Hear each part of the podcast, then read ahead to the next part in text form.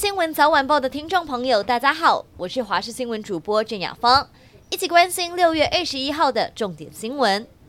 学童喂药风波持续延烧，宜兰县壮围乡一家补习班疑似为了改善学童专注力、提高学习效能，未经医师处方，擅自提供八岁和十二岁小学生使用管制药品利他能。目前宜兰县府已经要求业者停止招生，并限期改善。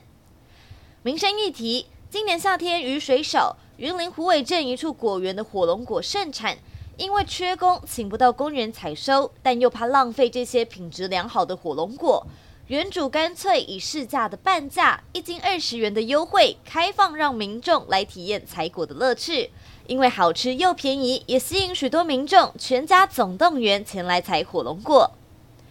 台湾性骚扰风波连环爆。去年获颁十大杰出青年的艺人炎亚纶遭到抖音男神耀乐指控，十六岁时曾经被他强制性行为，甚至被偷拍不雅影片外流，控诉炎亚纶威胁如果爆料出去会找黑道来处理。对此，炎亚纶发文承认道歉，说自己是恋爱脑，感情处理不好。不过外界认为他的声明对自己处罚避重就轻。因为强制未成年性行为，甚至偷拍不雅影片都是重罪，可以处七年以上有期徒刑。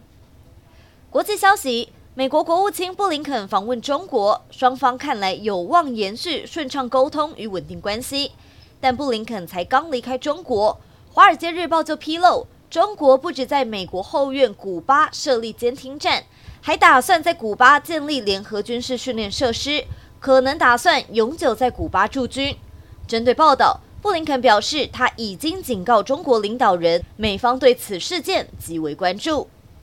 国际通膨压力升高，全球有四分之一的劳工一年内都有转职计划，而且比例比去年高出了百分之六。根据二零二三年希望与恐惧全球劳动力调查，访问四十六国，总共五万四千名劳工，大约有百分之四十六的受访者表示，家里难以负担每月开支。多数时间甚至付不出钱，也有五分之一的受访者表示会兼差，希望能多赚点钱。探索铁达尼号的观光潜艇十八号失联之后，美国和加拿大联手出动了包括三架的 C 一三零运输机等多架飞机、潜艇，还有深海遥控潜水器投入搜索。两天多来，搜寻了两万多平方公里，不过到目前为止仍然没有确定潜艇的位置。而目前潜艇内的氧气则剩下大约三十小时左右。体坛动态：美国职棒大联盟在今天公布了联盟单周最佳球员，洛杉矶天使二刀流球星大谷翔平顺利获奖，生涯累积五度获奖，追平前水手传奇铃木一朗，并列日本选手最多获奖纪录。大谷翔平在上周七场比赛，总计二十三打数敲出十支安打，打击率四成三五，敲出六发全垒打。而担任先发投手，也缴出了六局只丢两分的优质先发，拿下本季第六场胜投。